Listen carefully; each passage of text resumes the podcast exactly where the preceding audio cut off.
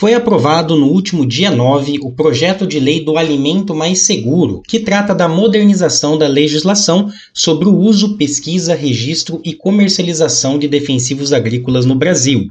O objetivo do projeto é atualizar uma lei que foi criada há quase 40 anos e não acompanhou a evolução das tecnologias usadas no campo no mundo inteiro. A nova lei foi formulada colocando como foco a preocupação com o meio ambiente, eficiência no campo e segurança alimentar. Atualmente são necessários até oito anos para a aprovação de novos defensivos agrícolas, o que deixa o Brasil para trás em termos de introdução de produtos com mais tecnologia agregada, inclusive de proteção à saúde e ao meio ambiente. O projeto prevê a alteração do registro para até dois anos, o que alinha o Brasil a padrões utilizados em outros países. Diversas notícias falsas foram disseminadas a respeito aí do projeto de lei.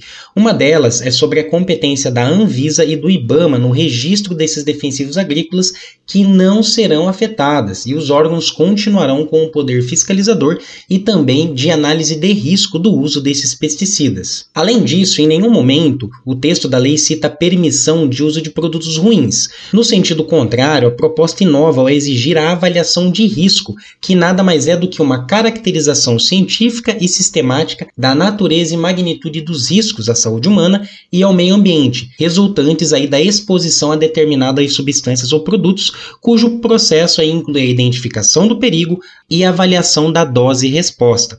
Ou seja, haverá análises antes, durante e após o uso do agrotóxico com avaliação de exposição à substância e a caracterização desse risco. Por fim, a nova lei vai colocar o Brasil em um contexto internacional. Isso significa que se algum alguma organização internacional responsável pela saúde, alimentação ou meio ambiente alertar para riscos ou desaconselhar o uso de determinado pesticida, a autoridade brasileira deverá tomar providências e reanálise dos riscos.